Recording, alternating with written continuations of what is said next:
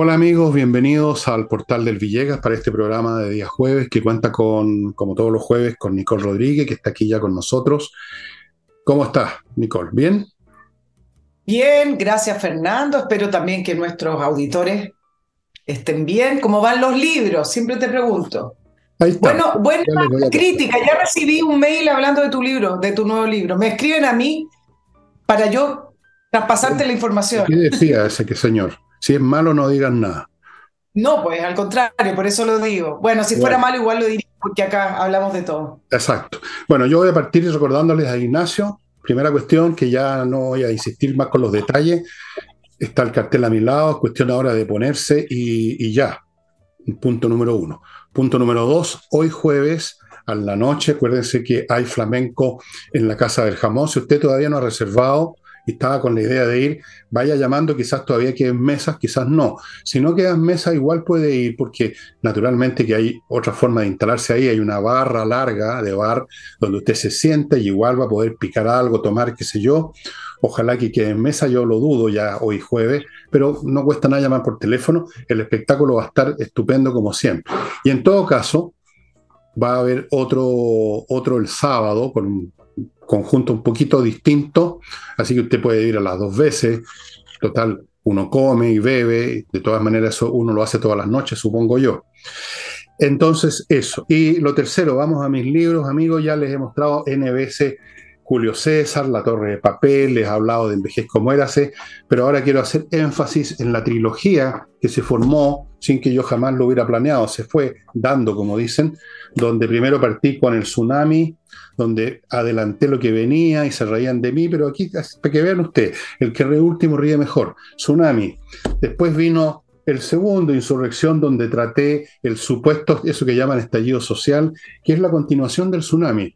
Es la etapa insurreccional de toda revolución. Y luego tenemos mi último libro, que se está yendo con una velocidad increíble, realmente, no, no estoy contándole ningún cuento. Revolución, autopsia de un fracaso, que es lo que es, un fracaso que puede durar todavía tres años, pero es un fracaso. Hay muertos que no se descomponen por largo rato, pero están muertos. Revolución, autopsia de un fracaso, donde examino la estructura social, sociológica, mental, psiquiátrica, psicológica del personal que llegó al poder, por qué llegaron al poder, qué los alimentó. Y en la segunda parte examino punto por punto los distintos elementos del devocionario progresista, la justicia, la igualdad, el tema del feminismo, las sexualidades alternativas, los examino uno a uno y creo que los desmenuzo uno a uno también. Revolución, amigos. Dicho lo cual, entramos en materia y hay un tema que lo podía haber tocado ayer, pero preferí esperar a que hacerlo con, por razones muy simples, ¿no? Porque es mamá, Nicole, y es mujer, es el tema del Mineduc. Como ustedes saben, hubo una cartilla que ha producido un sobresalto enorme en la, mucha gente. Se habla de interpelar, incluso una acusación constitucional contra el ministro de Educación. Algunos dicen en broma el ministro de Sexología, el señor Ávila, que parece estar más preocupado de esos temas que de la educación de verdad, que tiene que ver con matemática, castellano, etcétera. Eh, él ha tratado de minimizar el asunto, habló de que esto era una cierta caricatura, no sé por qué le puso cierta, parece que no es tan caricatura entonces. Y si ustedes ven el título incluso del el, digamos, el folleto inicial que inspiró esta actualización, como la llaman, eh, eh, bueno, a mí me pareció, no sé, pero puede ser porque yo soy muy viejo, porque soy fascista, porque soy ultraderechista, a mí me pareció realmente eh, me, dejó mudo.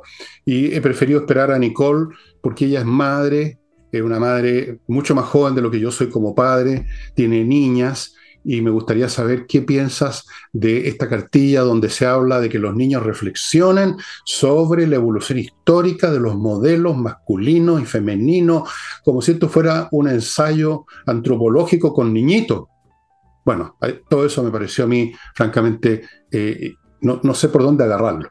No uno no sabe por dónde agarrarlo y efectivamente quizás incluso no tiene que ver con eh, ser más joven. Esto tiene que ver con una agenda política ideologizada y la pregunta más bien tiene que ver por qué las izquierdas radicales o el eh, nuevo progresismo tiene dentro de su agenda un énfasis tan importante acerca de la educación sexual efectiva eh, y de género, como la llaman ellos, eh, en los niños. Tienen una, un, eje muy importante con respecto a esa agenda completa. Y eso lo vamos a ir despejando más adelante. con respecto a lo que ocurrió, efectivamente, dime. Despejemos al tiro esta cuestión, si te parece. Bueno, algunos lo, lo, llaman ideologización y yo creo que sí, efectivamente tiene que ver con un aspecto que tiene esa agenda, que es una exacerbación de lo que llaman la inclusión, el respeto y la no discriminación, que tiene que ver con los derechos universales, con, con eh, una tabla de valores que, tiene, que son iguales para todos, pero como lo hemos dicho cientos de veces en el programa, todas estas valores universales de derechos humanos, de inclusión, no discriminación, luego han ido transitando en una agenda muy particular que eh, ha tomado la, la izquierda, eh, algunos lo llaman el, progresismo moderno o el progresismo, y las han exacerbado para hacerlas parte de su causa.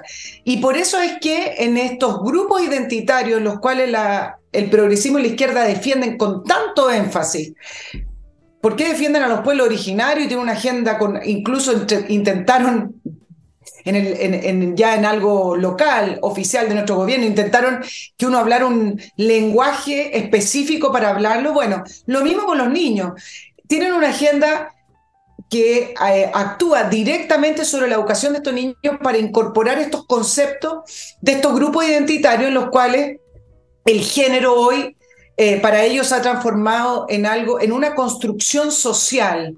Eh, es parte del reclamo y de las injusticias de eh, también parte del patriarcado, del por qué definir roles, por qué definir esos roles también en cuanto al género y al sexo y que tú puedes elegir. Es una exacerbación de la libertad individual de elección y acá entra en contradicción con una serie de otras situaciones en el cual el progresismo no cree en la libertad. Entonces, no estoy tratando de, explicar todo porque mucho de esta agenda no tiene mucha explicación racional y simplemente uno tiene que decir que es una aberración, sino que estoy tratando de ponerles un poquito de contexto en el cual, ¿por qué ocurre con tanto énfasis? Ahora, esta guía de sexualidad efectiva, avalada por el Mineduc, eh, difundida por la JUNAEF, no tiene nada de nuevo para el gobierno.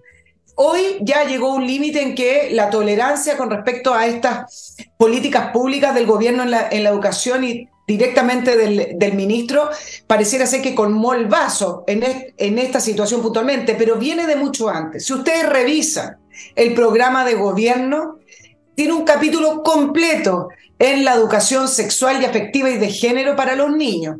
Eso ha sido siempre así y es parte de lo que se le pidió también desarrollar al ministro Ávila, que trabajó en el programa de gobierno en el área de educación. Por eso después también salió electo eh, como ministro de, Educación. Efectivamente, se juntaron 10 firmas para la acusación constitucional. Paralelamente, el diputado Charper con Paula Labra, que es una diputada independiente, presentaron en Contraloría una denuncia contra la, la hablando de la hipersexualización de los niños. Y para concluir, simplemente decir que esta es una versión grosera, exacerbada de algo que se viene eh, motivando, incentivando y desarrollándose mucho tiempo en el Mineduc. Creo que la, la propuesta de, constitucional que se rechazó el 4 de septiembre también exacerbaba estas áreas que tenían que ver con la libertad de género y con la libertad de elección y, la, y, la, y las identidades. ¿Se acuerdan incluso esa presentación ordinaria que se hizo en Valparaíso con la bandera? No tenía que ver directamente con la bandera de Chile. Claro, era una analogía de pasársela por el poto, pero también tiene que ver con esa identidad en la cual yo soy libre de poder elegirlo. Sin ir más lejos, Fernando, y por eso hablo de exacerbación. ¿Te acuerdas cuando la ministra Toá, en el año 2016, era alcaldesa de Santiago? Y esta fue una de las primeras grandes polémicas con respecto a la educación sexual, donde ella presentó eh, un libro que se llamaba 100 preguntas sobre sexualidad adolescente.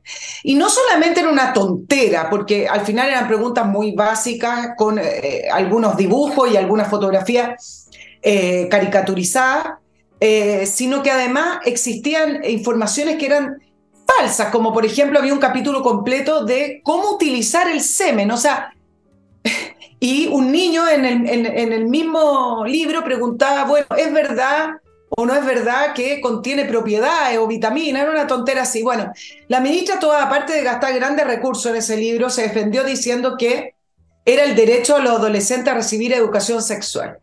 Y acá es donde quiero hacerles un poquito de memoria. Pasamos de, en Chile, pasamos de una agenda en que no se podía mencionar la palabra anticonceptivo o condones a una agenda totalmente radicalizada y exacerbada. Pasamos de no hablar de educación sexual a los niños, no, ni siquiera mencionar la palabra embarazo, estamos hablando hace 30 o 40 años atrás, a hoy en día un, un ministerio totalmente eh, entrometido en la, educación de los niños, dirigiendo cómo debiera ser la educación sexual, que no está basada en el respeto y en el conocimiento, sino más bien está basada en las identidades de género tan modernas hoy en día.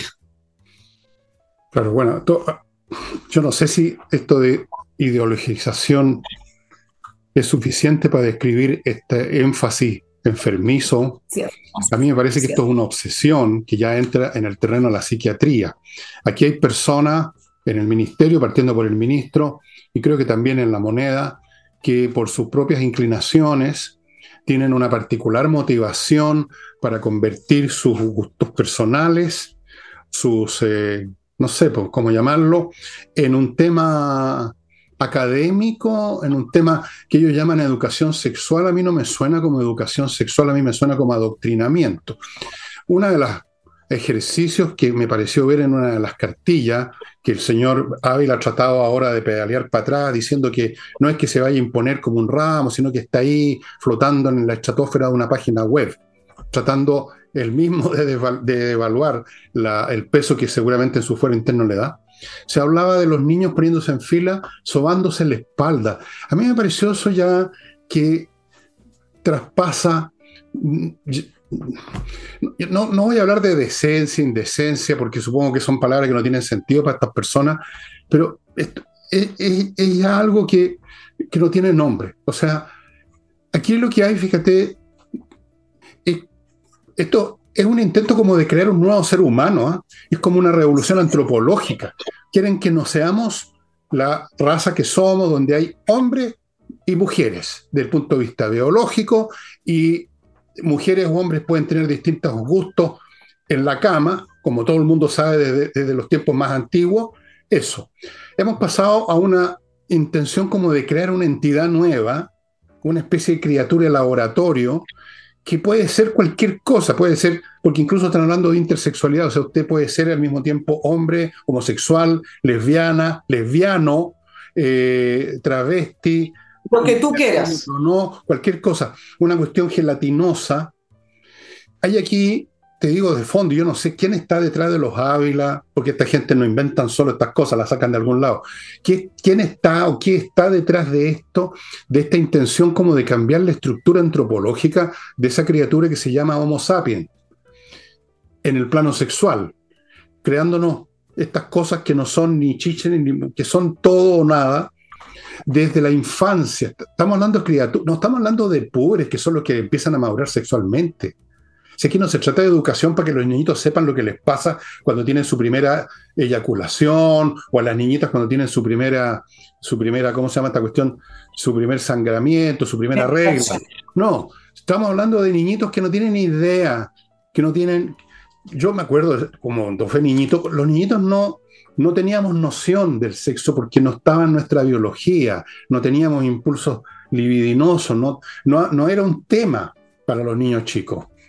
Pero ahora se lo quieren meter a los niños chicos sobajeándose en la espalda para descubrir con un lenguaje de una ciutiquería increíble y a años luz de lo que puede entender un cabro chico para entender el desarrollo histórico de los modelos de masculinidad y de hacer una deconstrucción, como si estuviéramos aquí en presencia de Michel Foucault, el, famoso ensayista francés o filósofo que escribió sobre estas cuestiones.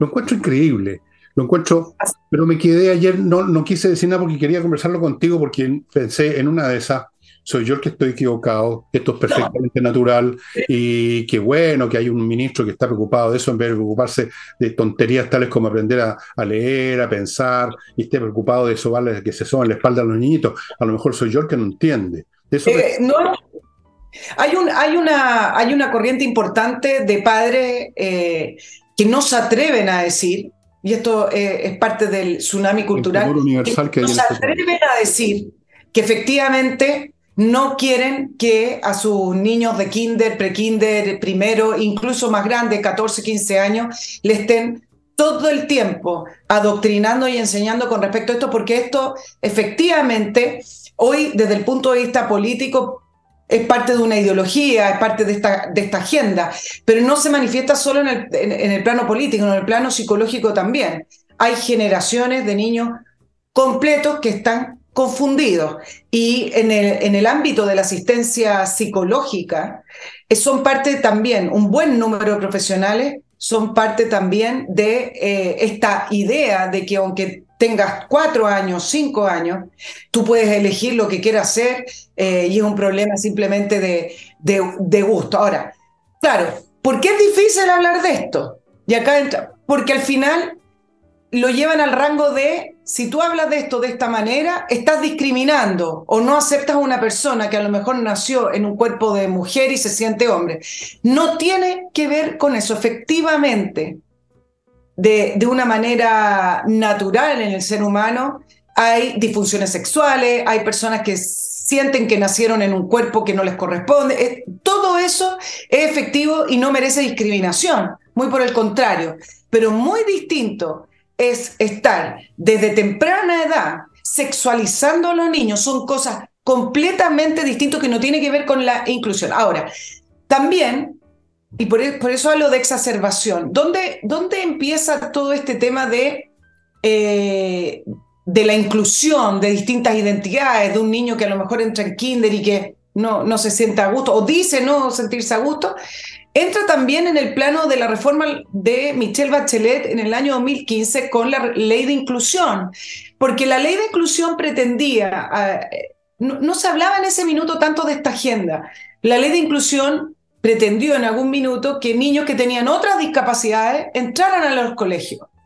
Y para eso han obligado a los colegios a invertir. Y también acá nadie se atreve a criticarlo porque es como discriminar, es como decir, ah, tú quieres dejar afuera a gente con otras capacidades o capacidades diferentes, como se dice hoy día, eh, y no los quiere mezclar con los que son capaces, los que nacieron afortunadamente con todas sus capacidades, no.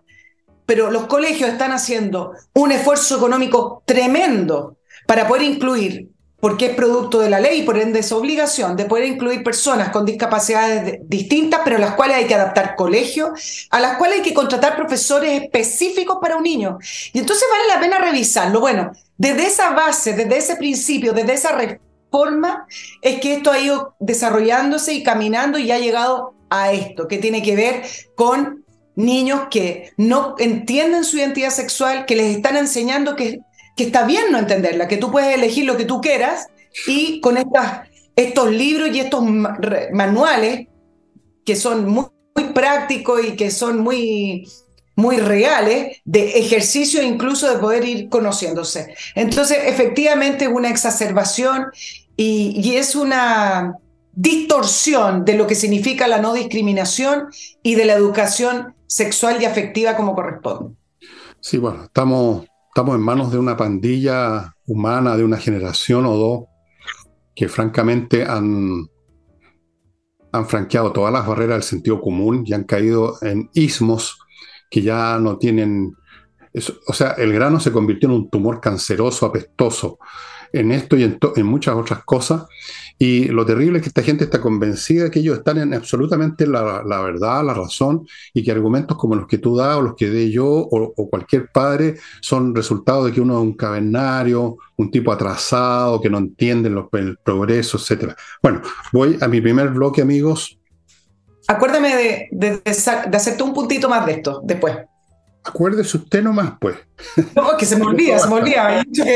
No, le pida a este pobre anciano que se acuerde de todo. Amigos, autowolf.cl, ya saben, este, esta empresa que se mueve a su casa, va a su casa a dejarle su vehículo como nuevo, la carrocería.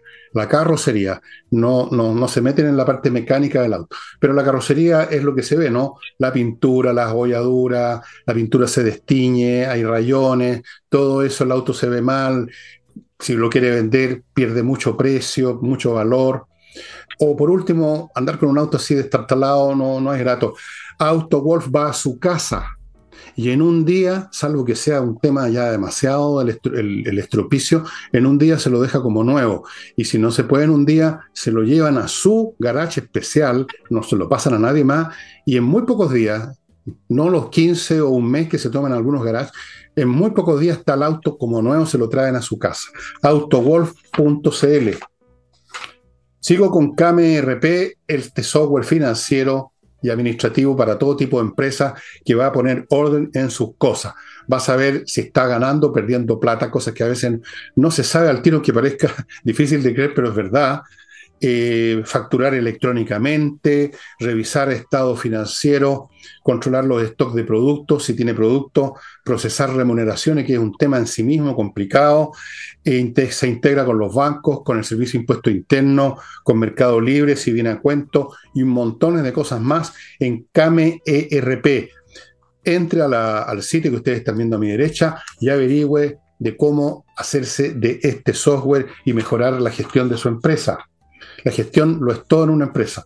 Continúo con remodeling. Si usted quiere amononar su casa, ya sea totalmente o parcialmente, pisos, paredes, los muebles de cocina, agregar o quitar partes de la casa, como agregar una terraza y jardín, quitarla, poner una mansarda o quitarla, para eso tienen arquitecto.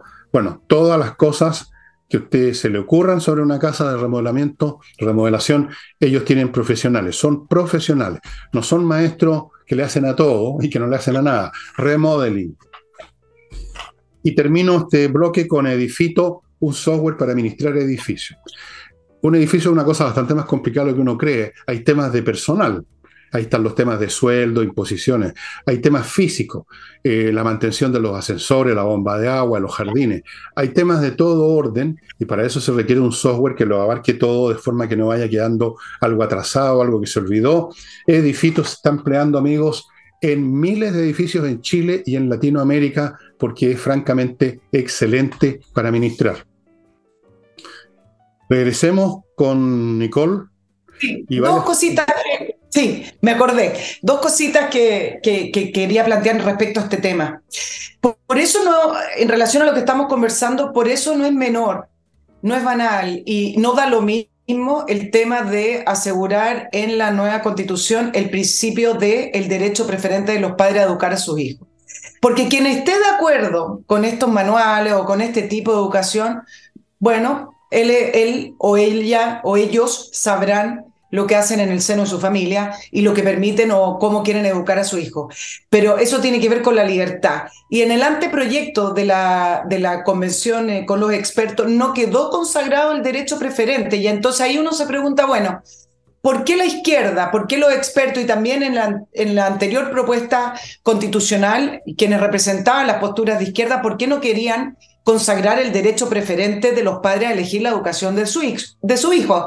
Claro, se mezcla el tema de el poder tener también injerencia en, eh, en, la elección de los colegios. Acuérdate que hoy tú no puedes en el sistema público elegir, ¿ok? Pero también tiene que ver con esto, tiene que ver con poder definir un proyecto educativo en el cual tú te sientes más cómodo o compartes los principios para poder educar a tu hijo. Y si no se consagra, es ahí donde entra el Estado, porque el Estado siempre va a ser más poderoso que la familia o los, o los individuos. Entonces me parece que esto refleja la importancia de ese principio.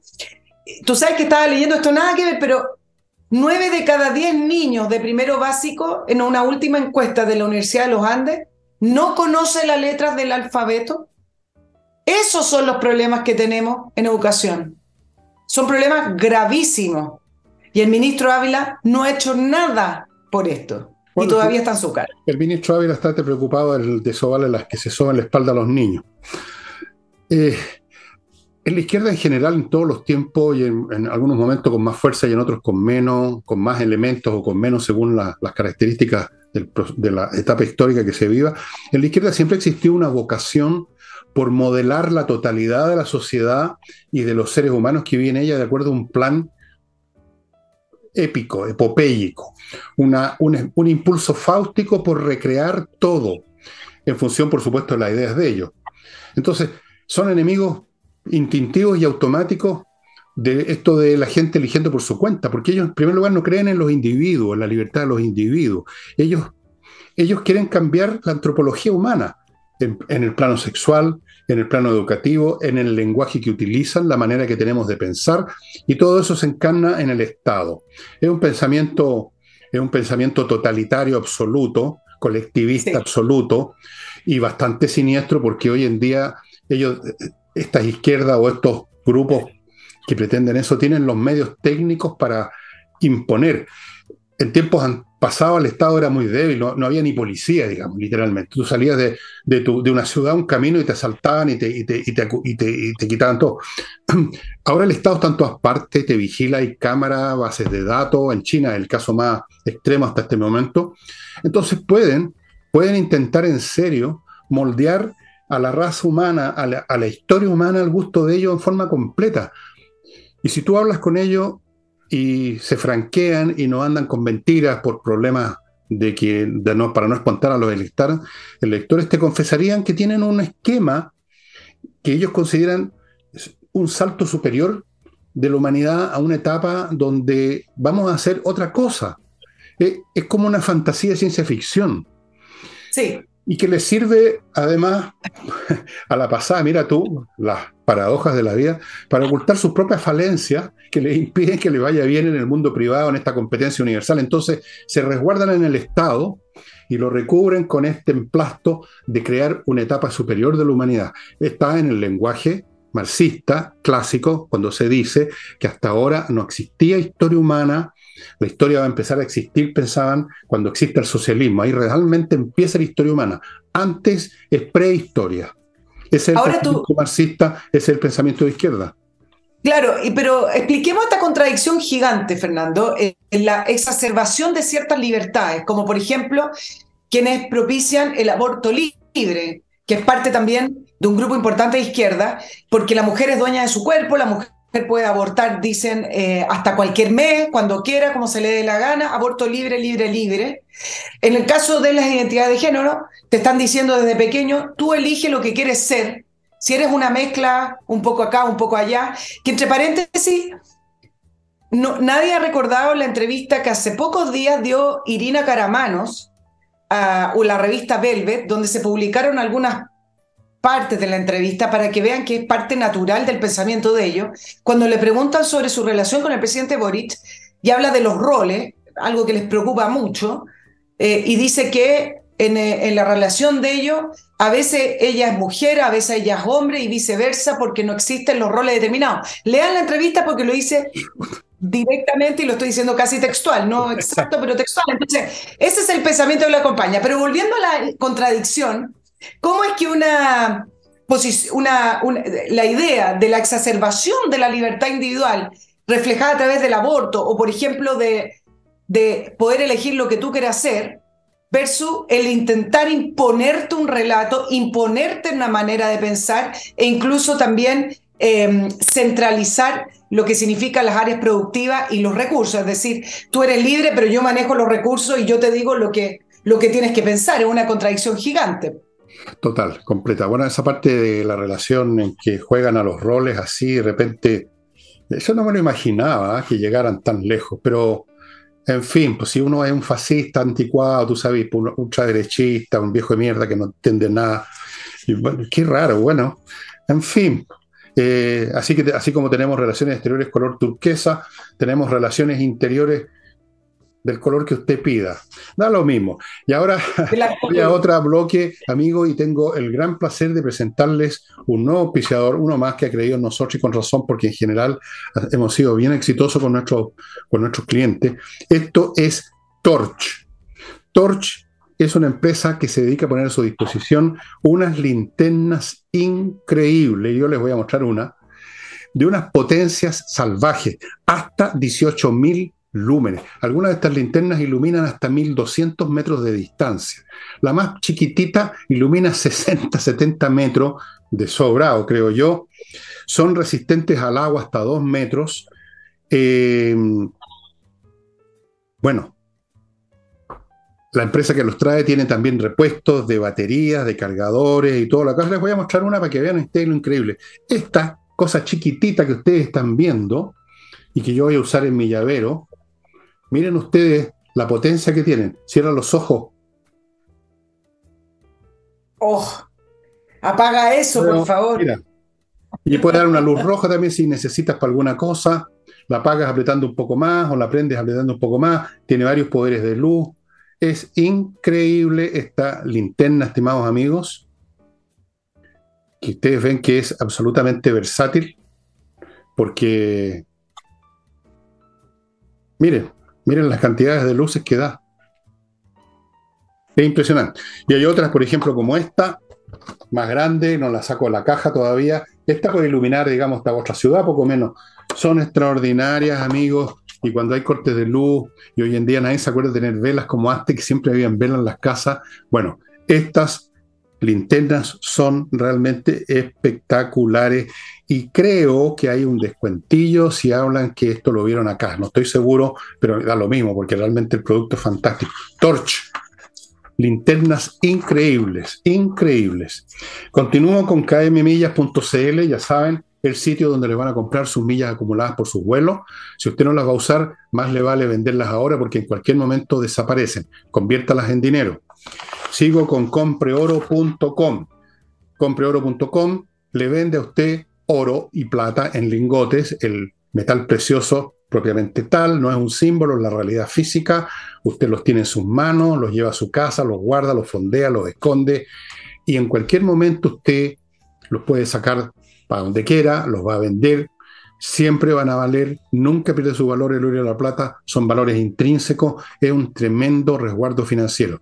Y adicionalmente ahora en Compre Oro le compran a usted oro. Si tiene una joya con oro que no le interesa conservar, vaya a Compre Oro, la dirección que aparece aquí en el, en el afiche, y le van a comprar su oro.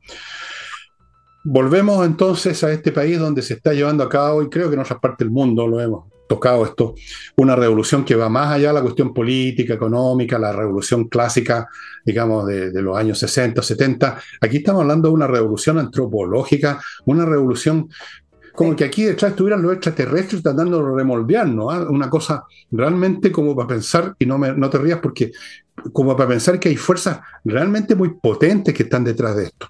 Que esto no es meramente el capricho del señor Boris, que a veces hace de hombre y a veces de mujer con su pareja, sino que esto es, o del señor Ávila, que tiene sus peculiares eh, sensibilidades. No, esto, esto es muy de fondo. Esto es una lucha o un enfrentamiento valórico, ideológico y filosófico mucho más de fondo de lo que ustedes imaginan. Lo que está en juego es mucho más importante que nuestras vidas ahora incluso, porque esto se traspasa a nuestros hijos, a nuestros nietos y a las futuras generaciones si esto se deja seguir adelante tal como está. Nos vamos al tema del subsecretario de Previsión Social. Tú lo trataste este tema pero lo trataste desde el punto de vista de la denuncia de acoso sexual y el tema va mucho más allá y es interesante porque em, el, tema de Cristian Larraín tiene que ver más bien con diferencias de postura con la ministra comunista del Trabajo, Janet Jara. ¿Por qué? Porque el subsecretario de Previsión renunció el viernes pasado, no se supo y comenzó todo un enredo que la ministra Jara aún no ha podido explicar bien. Eh, estuve leyendo las entrevistas que ha dado, incluso las entrevistas son difíciles de comprender. Bueno, sí o no, digamos, eh, que el sumario, etcétera. Bueno, ¿qué pasó? Que efectivamente renunció. Entiendo que eh, venían discrepancias con el subsecretario de Previsión Social, una persona ligada a la exconcertación, ligado al partido con afinidad hacia el Partido Socialista, una persona que sabe también de previsión y de AFP. Y lo que hasta el minuto está claro es que el subsecretario en un seminario, cuando habló en contra de las cuentas nocionales, esas famosas cuentas que son una especie de cuentas en las nubes, en, esa nube eh, digital, dijo que no tienen respaldo ni mayoría parlamentaria. Y entonces él dijo algo que me parece que es el fondo del problema. Dice que están obligados a encontrar una alternativa que consiga los mismos objetivos, es decir, subir las pensiones, pero con distintos instrumentos. Y ahí es donde chocó con la ministra comunista del Trabajo, Janet Jara, las relaciones venían tensas, porque para ir en el fondo, para el gobierno, el objetivo, no sé si es más importante que la forma. Para, sobre todo para una ministra comunista, que se confunden ahí los medios y los fines.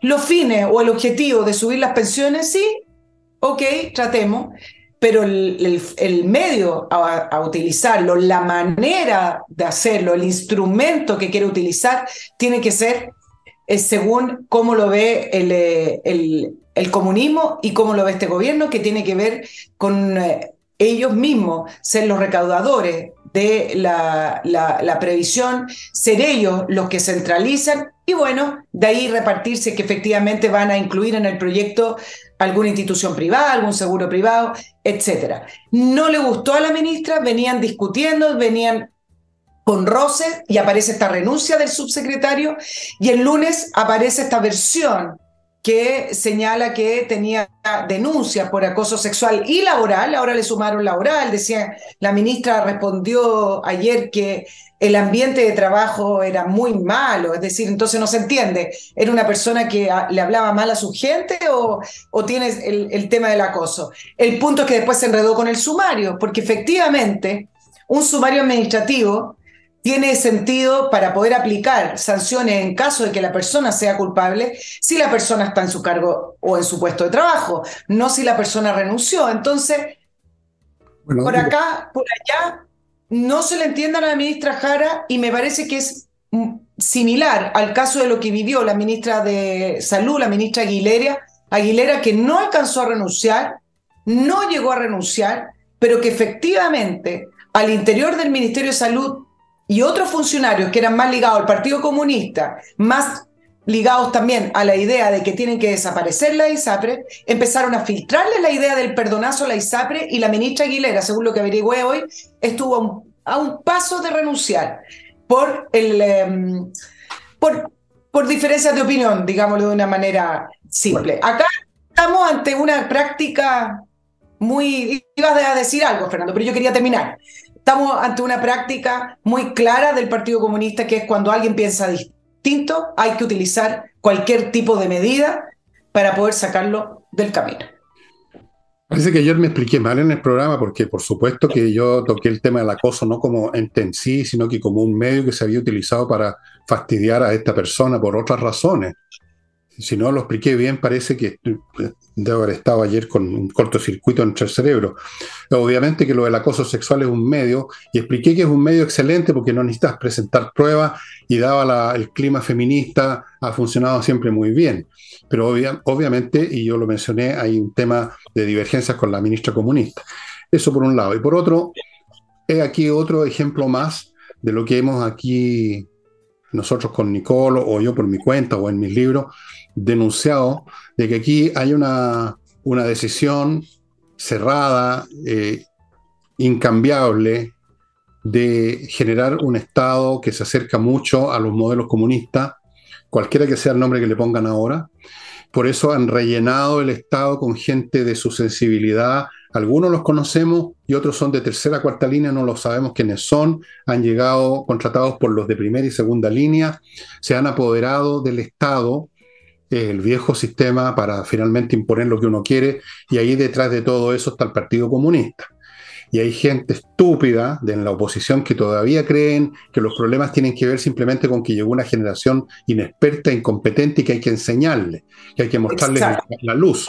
No se dan cuenta que esta gente que está ahí tienen un plan clarísimo, desde el punto de vista de ellos, de cómo moldear este país a su imagen y semejanza, en, en todos los sentidos desde la cuestión de la formación sexual a destruir las ISAPRE. ¿Cuántas veces lo he dicho?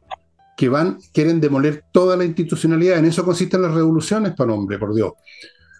Hay gente que todavía sacan una sonrisita estúpida, ya me estoy empezando a enojar, porque todavía quedan gente pelotuda que creen que porque no hay aquí una guillotina cortando cabeza, entonces no hay revolución.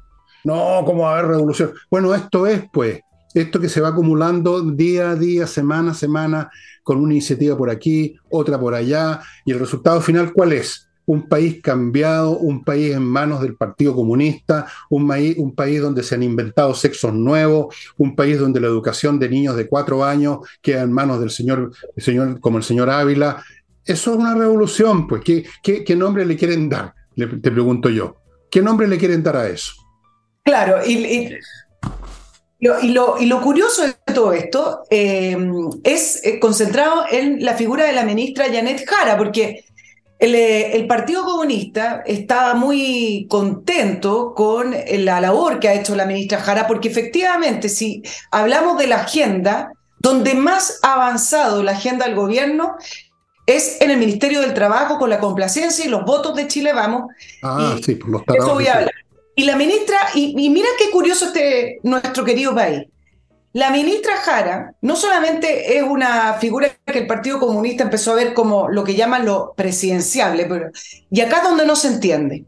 El desempleo en el país, que subió por sexta vez consecutiva, ubicándose hasta 8.7, donde se han perdido 120 mil puestos de trabajo, donde eh, en, un año, la cesantía calculada en un año calendario, 18.3 aumentado, donde la informalidad ha subido y resulta que efectivamente en la eh, última encuesta CADEM, la ministra Jara aparece como de las mejores ministras posicionadas en aprobación, algo que realmente eh, como que cuesta comprenderlo, porque la agenda efectivamente ya ha avanzado, pero es una agenda que al final lo único que ha hecho, no, no directamente, pero va a seguir profundizando el daño al mercado laboral y a la economía. Y entonces Chile vamos, Fernando, ¿qué hizo el lunes?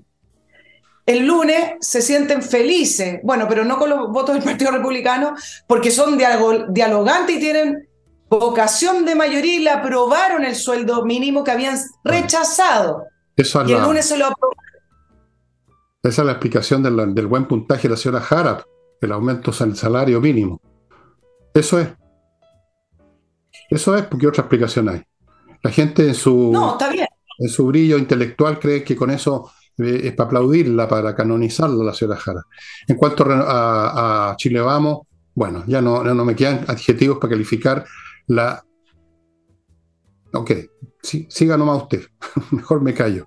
Bueno, no, es solamente el tema del salario mínimo, que fue recién aprobado el lunes, sino que venía con otra agenda que han, ha estado aprobando y son las 40 horas laborales. Bueno, eso, eso, Está bien, pero voy a hacer el punto acá. ¿Por qué también sube la ministra? Yo sé que son proyectos que suenan bien, que la población puede aplaudir, pero también tiene que ver con que son proyectos que no tienen un contrapeso desde el punto de vista de las ideas y desde el punto de vista de decir, no, no voy a votar a favor de las 40 horas porque estamos aumentando cesantía, porque este país necesita crecimiento, porque necesita productividad y explicarlo de una correcta manera. Bueno, no lo han hecho y Chile vamos, creyendo que con eso lo van a aplaudir porque se sentó a la mesa, negoció con la ministra Jara y se aprobó el sueldo mínimo, resulta que pidieron más subsidio y cree que con eso apoyan a las pymes, cuando el subsidio es finalmente plata de todos nosotros que esconde la falacia de un salario de 500 mil pesos que a lo mejor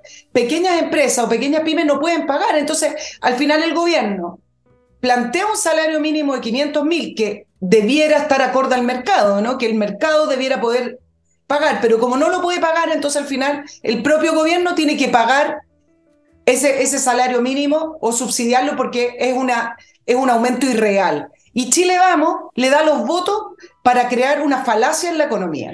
Entonces ahí es cuando uno se pierde, ¿no? No, yo no me pierdo ya y tú tampoco. En el fondo tú, estás diciendo eso como una, una retórica, porque tú sabes perfectamente que aquí lo que, lo que hay de, en, renovación nacional especialmente, pero en Chile vamos, es una mezcla entre estupidez y cobardía y oportunismo que no tiene nombre. Eso es todo y todo el mundo lo sabe. Mira, quizás algunos creerán que es duro lo que yo digo, pero comparado con lo que he escuchado de gente eh, de mucho más de derecha que yo, de sectores sociales altos, lo que opinan de Chile Vamos, o sea, los cachetearían si los ven en, alguna parte, los consideran despreciables, los consideran despreciables, Nicole. los, los consideran unos pobres, unos pobres patanes que se han estado ya, ya van a tener que ponerse rodillera de todas las veces que se arrodillan a, a rezarle, digamos, al gobierno por no... Así es que tú lo comprendes, tú sabes que es así.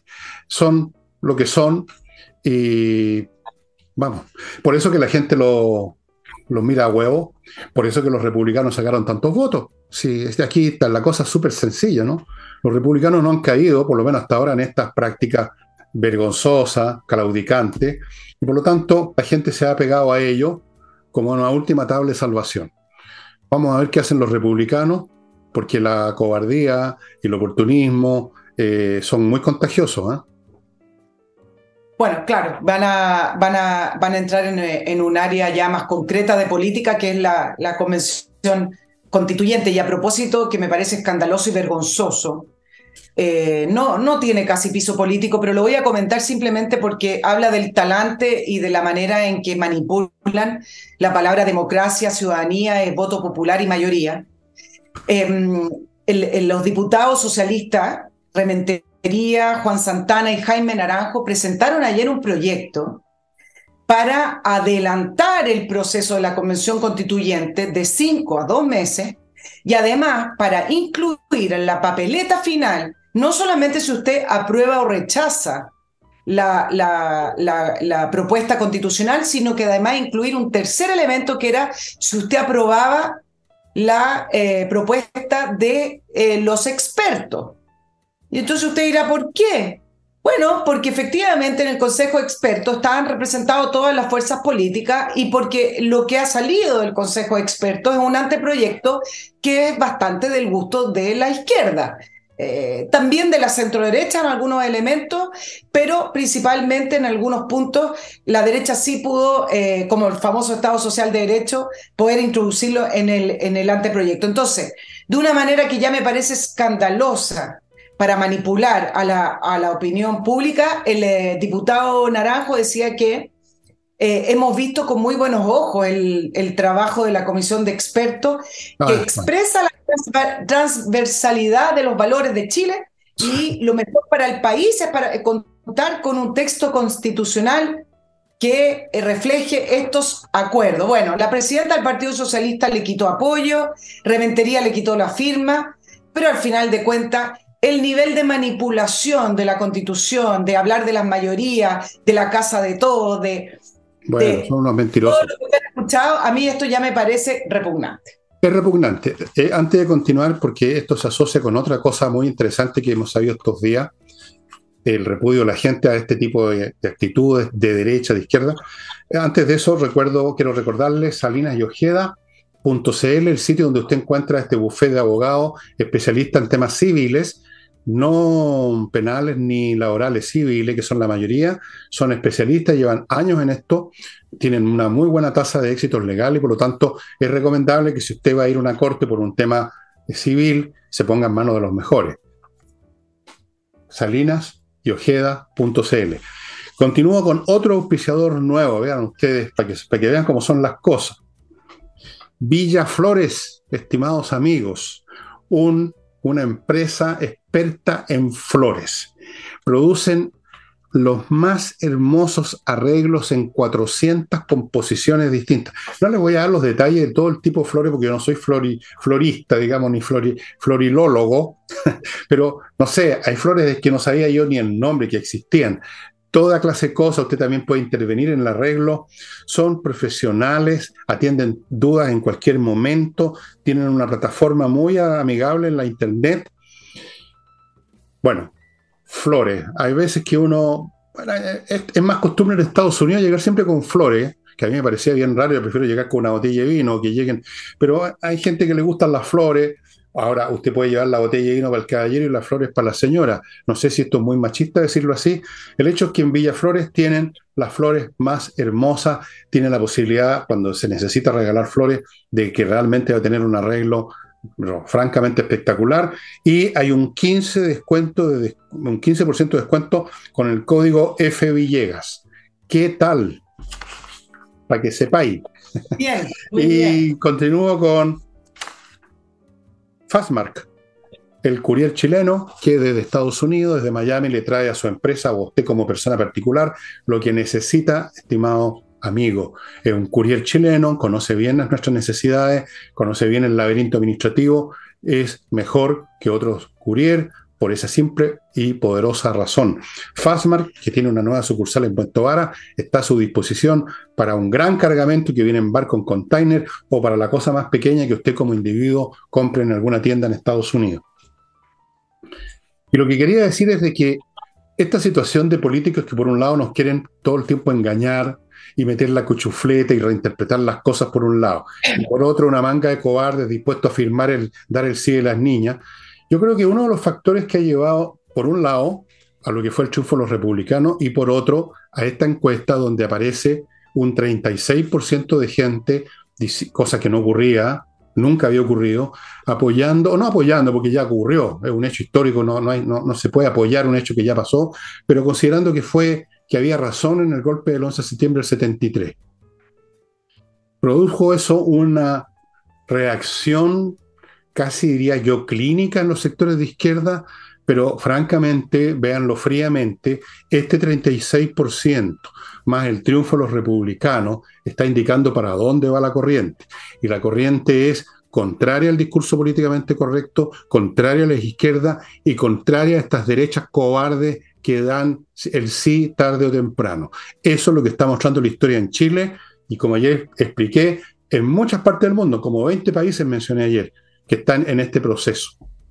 Claro, lo que pasa es que en el caso del presidente Boric, que hoy no, no respondió a la encuesta, que por supuesto no, no les gustó y por eso el Partido Comunista volvió a levantar un proyecto que estaba ahí siempre pululando en el, en el Congreso y otros nueve parlamentarios de gobierno para poder aprobar esta ley de negacionismo, la famosa ley de negacionismo que al final, leyendo, suena, a ver, Suena bien desde el punto de vista de leyes o del derecho internacional. Varios países la tienen, Alemania la tiene, la tiene Francia, Austria, Suiza, y no podríamos decir que son países que coartan eh, la libertad de expresión. Ok, hasta ahí estamos bien. El punto es que esta ley puntualmente, si ustedes leen la bajada y leen el contenido y no el titular, sí deriva hacia la limitación de la libertad de expresión, de la libertad de opinión y de no poder revisar la historia. Em, es una ley que está eh, escrita y desarrollada distinta a como están en estos países que ponen de ejemplo. Voy a dejar eso por un lado, pero además respondió hoy el presidente Boric, porque efectivamente ante este nuevo clima que tú comentas, Fernando, el eh, convencional constituyente, el profesor Silva, en una entrevista con Cristian Barken, se atrevió a decir que consideraba que Pinochet era un estadista que definitivamente fue un hombre que supo conducir el Estado, que estaba hecho triza del Estado, pero que lamentablemente durante su tiempo a cargo ocurrieron cosas que él obviamente sabía y conocía y que son atroces y que mancha también lo que hizo por Chile. Esto provocó un escándalo, provocó esa reacción que hablé también en el Congreso y provocó la reacción del presidente Boric eh, respondiendo a la constituyente Silva, diciendo que cómo que, cómo puede ser estadista, bueno, lo, la línea de lo que tú analizas, efectivamente el clima ha ido cambiando y por primera vez hay personas, y no solamente el Partido Republicano, hay fundaciones también, que le están respondiendo a esta izquierda radical con respecto a cómo quieren ellos relatar la historia, porque la concertación y quienes llegaron del exilio no hablaban y no describían la historia como la describe actualmente el oficialismo y los, y los políticos de izquierda. El la concertación, claro, la concertación fue responsable en un inicio, incluso si ustedes revisan el mismo discurso del presidente Elwin, ellos sabían lo que pasó previo al 73 y se hicieron responsables de eso. El tema que se fue desarrollando este nuevo grupo, esta nueva generación, que tomó el tema de Allende como una bandera de lucha, como que ellos fueron el, la continuación del gobierno de Allende, describiendo los hechos del 11 de septiembre del 73 hacia adelante y no se hacen cargo de que Chile estuvo a puertas de una guerra civil. Han manoseado tanto el tema del golpe militar y de los 50 años, destinándole miles de recursos del Estado para celebrar, conmemorar, no celebrar, conmemorar los 50 años, declarando al regimiento 23 de Copiapó como monumento histórico. Es tanto lo que han exacerbado la historia que efectivamente produjeron este nuevo clima en el cual no solamente le responden desde el mundo político, con estos convencionales, a lo mejor con este convencional del Partido Republicano y algunas fundaciones y algunos otros eh, influencers de, de redes sociales, sino que además han influido también en el clima para poder hoy ser la Fuerza Armada una de las instituciones más prestigiadas. Ciudadanos chilenos. En todas las encuestas, en todas las encuestas, Fuerza Armada aparecen en los primeros lugares por sobre el 80% junto a Carabineros. Y en tercer lugar está el factor octubre, Fernando. En octubre del año 2019 se empezó a gestar con nuevas generaciones que no vivieron el golpe, que no vivieron la violencia en las calles previo al 73, se empezó a crear este clima que tú describes hoy, donde algunos empezaron a preguntar, ah, esto es violencia de verdad. Esto significa utilizar la violencia como vía para fines políticos. Ah, esto es la ley de la selva en la cual realmente entran donde quieren, destruyen lo que quieren y hacen lo que quieren. Y en octubre del año 2019, si bien provocó el fin Em, no, no concreto, sino empírico del gobierno de Sebastián Piñera, provocó la apertura a un proceso constitucional, etcétera, también provocó el inicio de un clima en el cual algunas personas o un grupo importante empezó a preguntarse, ¿no habrá sido este clima en el año 73 que empujó a la Fuerza Armada a poner un paremos? Y ese clima se vivió en octubre cuando miles de personas en las encuestas también pedían que saliera la Fuerza Armada a la calle. Así que el gobierno y el oficialismo son prácticamente, no sé si los, los culpables, pero sí los responsables de este nuevo alza en la valoración em, del golpe militar.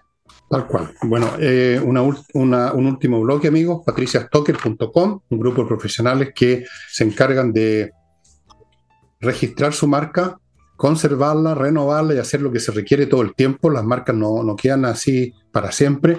Hay que mantenerse alerta y eso es lo que hace el grupo de la Patricia, Patricia Stoker.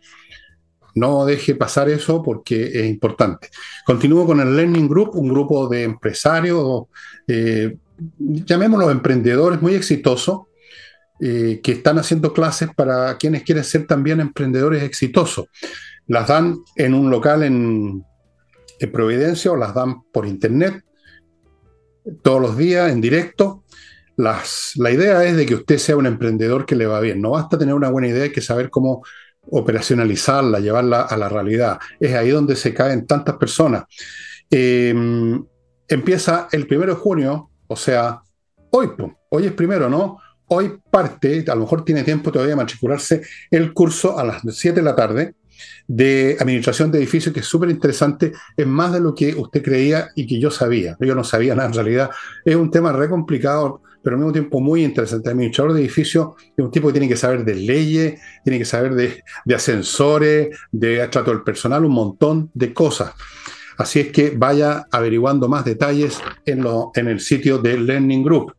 Y sigo con miclimo.com, ya saben, la mejor climatización que les tiene una buena noticia, se va a mantener vigente hasta el viernes el Ciber climo o cyberclimo, como ustedes quieran decirlo.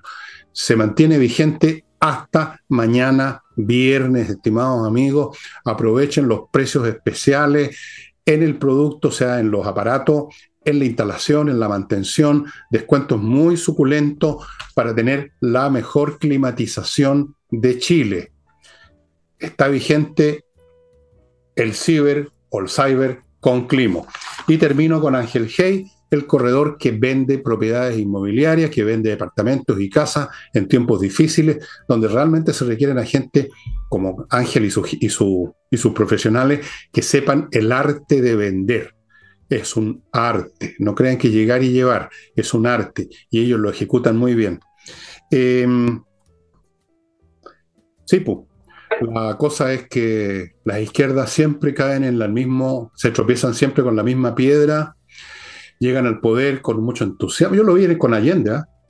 llegan con un entusiasmo, creen que la historia cambió con ellos, que van a cambiar el mundo, empiezan a hacer puras huevadas, perdonen la expresión, meten las patas, aparecen grupos más extremos que quieren llevar las cosas más lejos. Esto es exactamente lo que vimos en los años entre el 70 y el 73. Tratan de llevar las cosas más lejos. En ese caso, en esa época era el MIR y otros grupos por el estilo. La gente se empieza a distanciar, empieza a verse las fallas en la economía, empiezan a verse los desastres y empieza a prepararse un clima de guerra civil. Entonces, en este momento en Chile las cosas tienen, son diferentes, más complicadas, pero vemos lo mismo. Llegan unos tipos llenos de entusiasmo, llenos de arrogancia llenos de ignorancia, que van a, a cambiarlo todo con un esquema ya anacrónico, totalitario, colectivista, empiezan a meter las patas, dejan la crema por todos lados, en la economía, pretenden imponer las ideas del Partido Comunista. ¿Y qué pasa? Que la gente empieza primero a distanciarse y ahora después de frentón, porque esa es la diferencia entre el clima de ahora, Nicole, de, hace una, de un mes atrás. Ya no es simple distanciamiento y ahora es oposición y tirria de frentón contra lo que estamos viviendo. Y eso se manifestó, yo creo, con gran claridad en ese 36%, porque por Dios que han tenido que superar temores las personas que dijeron, ¿saben qué más? Yo creo que fue razonable el golpe militar. O sea, había razones, no fue gratuito, no cayó del cielo, sino que habían razones que venían de antes. Eso es lo que dice la gente, pero antes no se atrevía a decir una cosa tan obvia. Exacto. Y, no, y yo creo que el, convencional Silva, que claro, lo ponen contra la espada y la pared para ver qué va a responder, eh, em, me parece que también habló de algo que, que, es como incorrecto hablar en Chile, prohibido, partiendo de la base que nadie, nadie aprueba, nadie aplaude y nadie va a valorar violación a los derechos humanos de ninguna manera. Y esos son repudiados, me parece que transversalmente. Pero lo que dijo el, convencional Silva con respecto al gobierno de Pinochet es algo que nadie se atrevía a decir. Y bueno, está, está muy, muy, muy cercana a la respuesta, pero dijo, el, eh, Pinochet hizo un gobierno, ordenó el Estado, o por lo menos ordenó este país, y efectivamente el tema de las violaciones eh, de derechos humanos fue espantoso y nadie, y, él sabía, y en ese sentido es indefendible. Pero dijo algo que eh, me parece que las personas que no están politizadas en este país lo piensan, que bueno, pero no, a ver, no lo hizo tan mal, porque efectivamente desde el punto de vista ciudadano era una dictadura que no se sentía, se circulaba libremente en las calles, era reuniones, había prensa un poco condescendiente, muy tomada así hacia el oficialismo, efectivamente, pero a poco después fueron surgiendo otros medios. El punto es que cruzó la vereda en el decir, ¿sabía? está bien, el tema de los derechos humanos horroroso y eso no, no se puede volver a repetir, pero no fue tan malo el gobierno. Eso fue lo que dijo al final el convencional Silva. Así es. Bueno, eh, a esto, por supuesto, se, subió por las paredes el presidente Boris. ¿Y qué iba a ser estadista Pinochet? Además, esto era un torturador y además un cobarde. Yo no sé si era un cobarde o no Pinochet, pero sí sé que no es un acto de valentía, digamos, insultar a un muerto tratar a un, muerto de cobarde o tratarlo cualquier cosa. A ver, voy a tratar de cobarde a Julio César. Julio César, usted era un cobarde. Claro. No sé. Bueno, dejémolo, dejémoslo ahí. Porque ahora, voy a dejar solo el último punto, Fernando, con respecto a la figura de Pinochet, porque también empieza a aparecer. Pinochet para gran parte de esta población hoy en día no tiene ninguna importancia, ¿no? La, gente no. Hay generaciones completas acá que ni siquiera lo conocieron y no, nacieron ni siquiera durante eh, el, gobierno militar. Porque también este gobierno ha tratado de ensalzar y resaltar la figura de Allende desde que asumieron. Entonces están provocando que efectivamente se levante esa figura porque es la contraposición a Allende. Entonces, si tú tienes un presidente que lo imita hasta físicamente, que saca frases de sus discursos, bueno, esta es la reacción ante eso también. Sí, bueno, es una, es una reacción global contra un régimen que realmente parece manejado por, por payasos de repente. O sea, cabros chicos, disfraz, como esos niños que se ponen, se pintan unos bigotes falsos con corcho quemado y se ponen el vestón del papá que les queda grande. Eh, uno ve a, a Boris haciendo ese papel eh, bueno, cuando le toca ese, el día en que está hace de hombre, digamos, eh, otro día a lo mejor podría ser que a Evita Perón se podría poner, no sé, pero es patético, es patético. Bueno, dejémoslo ahí, estimados amigos. Eh, nosotros no estamos evaluando a favor en contra de nada. Nosotros con Nicole nos limitamos a examinar los hechos y a comentarlos y examinarlos, como analizarlos hasta donde podemos en un programa corto eh, que dura una hora más o menos y, eso es todo. bueno, y no se alcanza a decir todo tampoco, ¿no? No, no somos activistas de ninguna cosa, salvo que queremos que el país funcione y no está funcionando. ¿Qué quieren que les diga? Todo. y ahora, estimado amigo, muchas gracias por su atención. No olviden eh, que mis libros están yendo súper rápido, Revolución. Así que si usted tiene, bueno, si no le interesa, no problema. Pero si le interesa, yo le sugiero, porque si no va a pasar lo que pasa ahora con mucha gente, si tú entras en Mercado Libre, vas a encontrar que algunos libros míos que ya no se editan, como Insurrección, están a 60 lucas. Gente que los revende a ese precio. Así que, para que no le pase con Revolución, amigos, vayan ahora a elvillegas.cl slash tienda. Y ahora sí nos vamos. Muchas gracias. Chao. Nos estamos viendo el próximo, el próximo martes, Nicole. Y con ustedes, amigos, nos estamos viendo mañana viernes.